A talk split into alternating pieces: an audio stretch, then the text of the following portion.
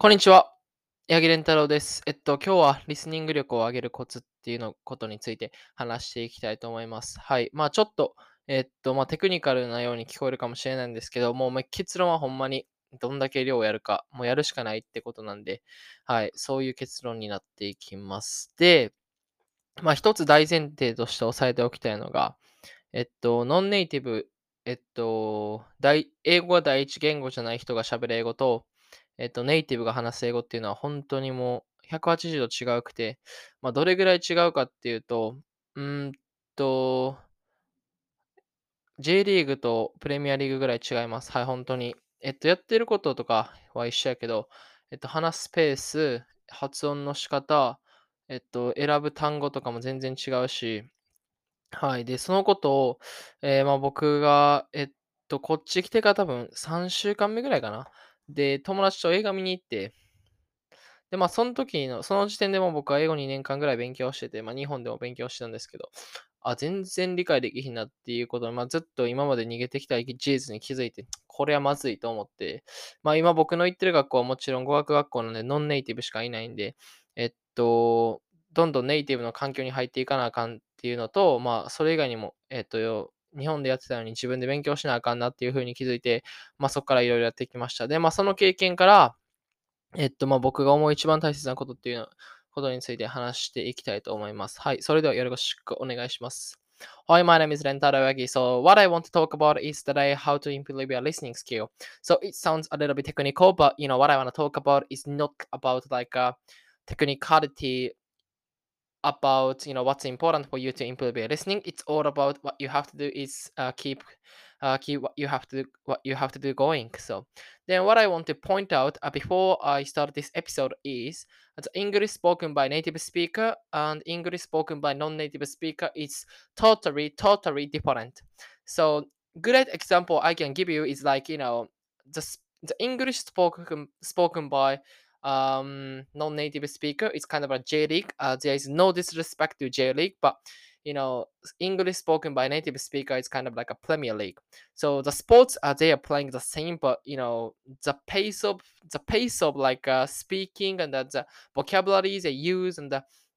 you know the pronunciation they adopt is totally different so that's what i realized after coming coming down this country then you know three weeks after i arrived in this country i went to I went to cinema with my friend. Then I watched the English movie without subtitle. Then I realized I couldn't understand it. I couldn't understand uh, anything at all. You know, it, I, I was so gutted. You know, it, it devastated me because you know at that point I had already studied English for two years. Then I thought my English would be great, but it, it was not the case. Then the fact that you know I couldn't understand what native native people talk about uh, definitely stuck me, which I had been uh, trying to escape from uh you know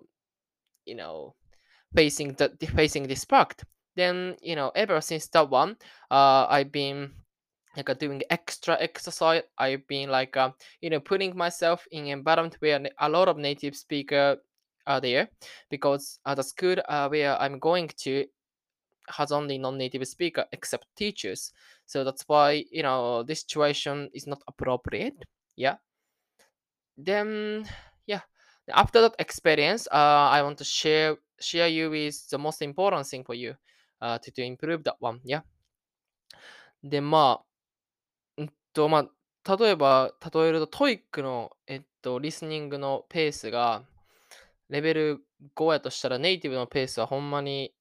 うん 30?50? そんぐらい全然持ってなくてこれはほんまにトイックのやつっていうのは全然あれは遅くてえーっと、まあ、ネイティブの話す英語ってほんまに早くて、で、でも、もう僕はだから、えっと、懸垂、この前、この前のエピソードで話したんですけど、僕は懸垂が全然できなくて、まあ、2ヶ月、毎日継続してできるようになって、まあ、懸垂やってた時も、絶対これ一生、人生で一生できへんわっていうからできなかったんですけど、まあ、できるようになってきて、で、今も、このネイティブの英語、まあ、その初めて映画見た時は、絶対無理や、絶対ネイティブの映画聞き取れへん。でも、まあ J リーグの通訳やってたらネイティブじゃないしなとか思いながら、まあまあ、まあちょっと逃げてた部分はその時あったんですけど、まあもうこれやるしかないと思って、もう毎日、ほんまに毎日起きてる時間、ご飯食べてる時も、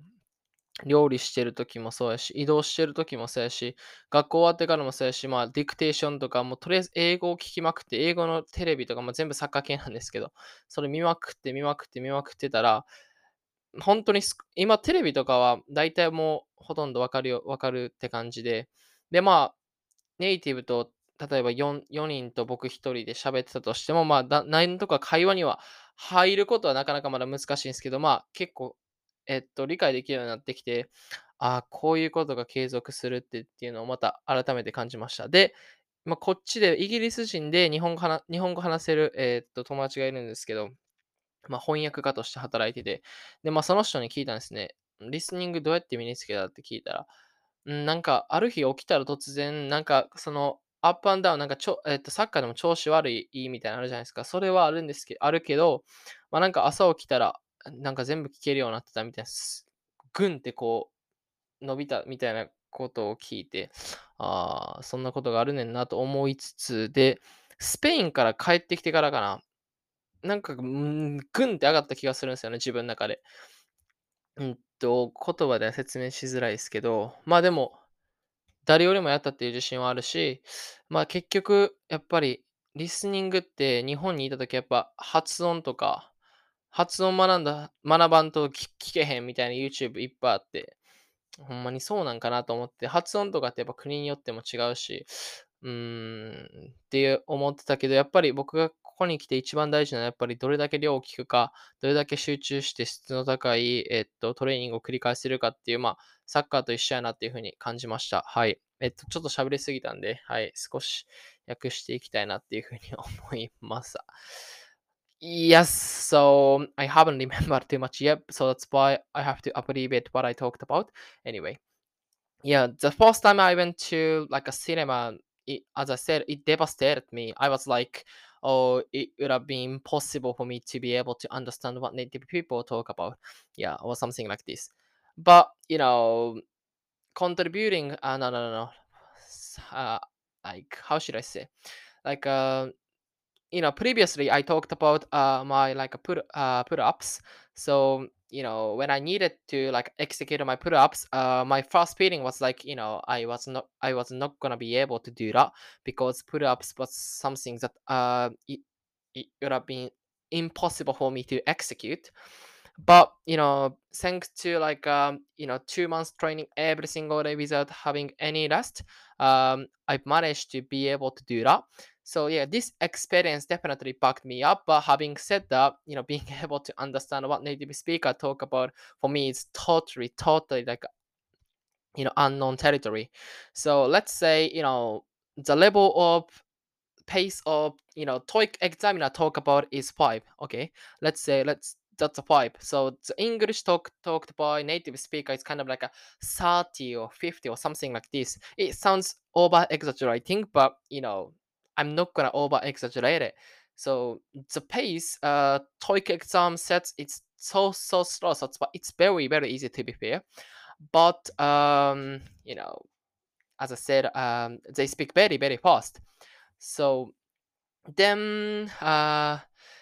my you know what what I used to say to myself every single time I found it difficult uh, to to understand what native speaker talk about was like, yeah, um, the reason why I learned study English is to become a football interpreter, and you know, being a football interpreter doesn't necessarily mean that I have to, you know, speak perfect English. I have to understand what native speaker talk about. So that's why for me, you know, it's something that I didn't have to like improve upon. Having said that, I've always wanted to improve that one. I've always like, you know, tried to like um, improve uh, the weaknesses I, I I I've got. So then you know this experience of movie definitely changed my mind. You know, yeah. So that's why ever since that I,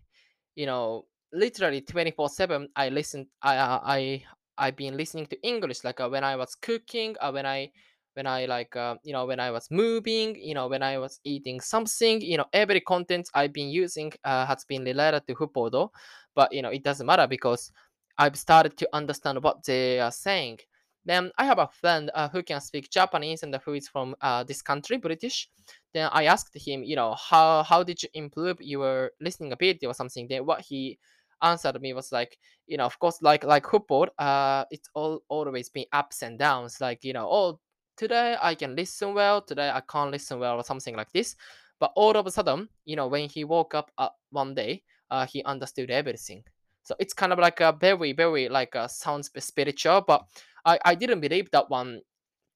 uh, when I when I hear that. So that's why my, my reaction was like, oh, fair enough. So it, it happened to you, but it, it never ever happened to me, to be fair.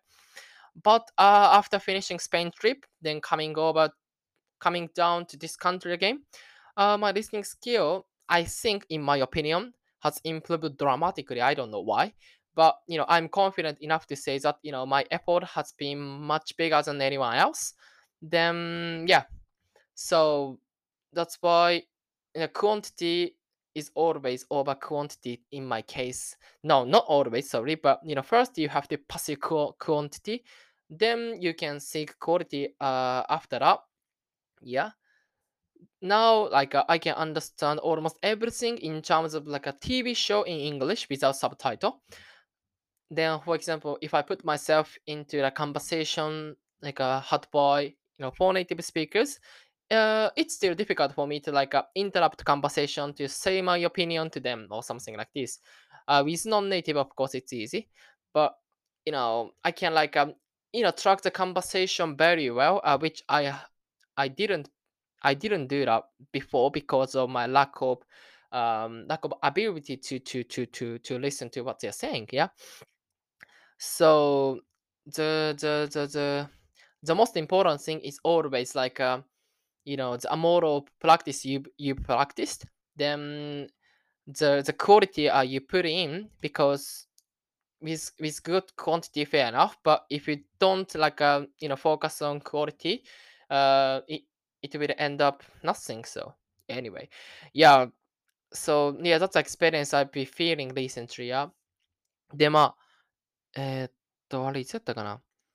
僕がサッカーを辞めるちょっと前の、えーっと、4回生の、えーっと、卒団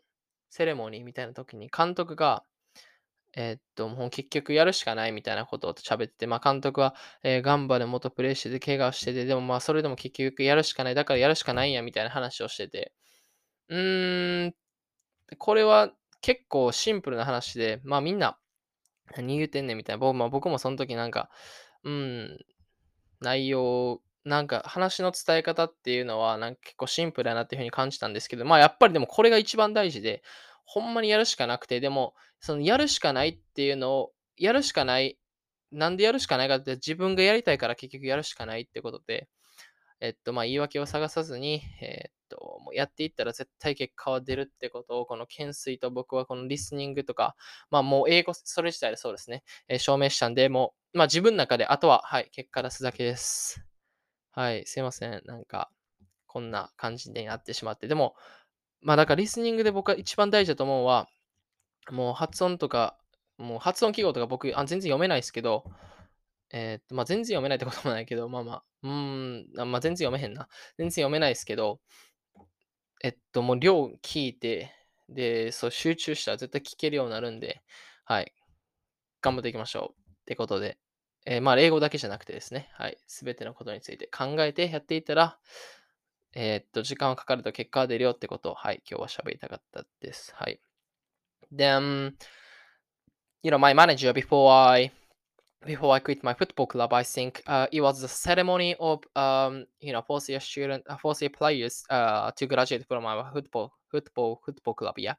Then what our manager talked about was like all you have to do is just you know put an extra mile every single every single second. Like uh, he used to play for Gamba Osaka, then he got injured, but you know in order to rehabilitate himself, what he had to do was just you know put uh, put the extra mile to like get on the pitch again or something like this. Then you know the way he delivered his speech was not kind of like you know very attractive. So but at the time you know what i felt and uh, what my colleague as well felt was like you know this speech was very like a cliche or something like this but you know what i what i feel now is like you know this is everything. This is everything. What you have to do is just you know give everything every single day you know, put practice more than anyone else to convince yourself that you know you are capable of uh, doing what you want to do. The reason why you have to give everything is because what you're doing is something that what you want to do. Anyway so that's the point. So yeah go back to the topic which i want to talk about today like a listening ability. What's important here is um instead of like um you know taking time in my opinion in my opinion though if you want to rely on ego you can rely on what's ego or something like this but in my opinion if you want to improve your listening ability um instead of like a taking time to like a learn pronunciation syllable or something like this which i haven't let at all to be fair what you have to do is listen a lot and focus on a lot. So it takes time. I don't know I can't anticipate um, how long it will take time, but at the end of the day, uh, as long as uh, you are thinking, as long as you're serious, as long as uh, you're putting an extra mile uh, to improve what you want to improve, result will come out. Of course, result will, will come out. Like uh, my English ability as well, then the listening as well, know, pull ups as well, everything has proven to myself. That's why to, to myself. So that's the point. So what I have to do next is to, you know, get a good result, uh, which is obvious to everyone, which is obvious to everyone. So uh, that's uh, like, um, you know, justifiable factor uh, to like uh, to emphasize what I'm saying, you know, louder and louder. So anyway, that's what I what I want to say in this episode. So uh, thank you for listening, and uh, you know, hopefully see you soon. Bye.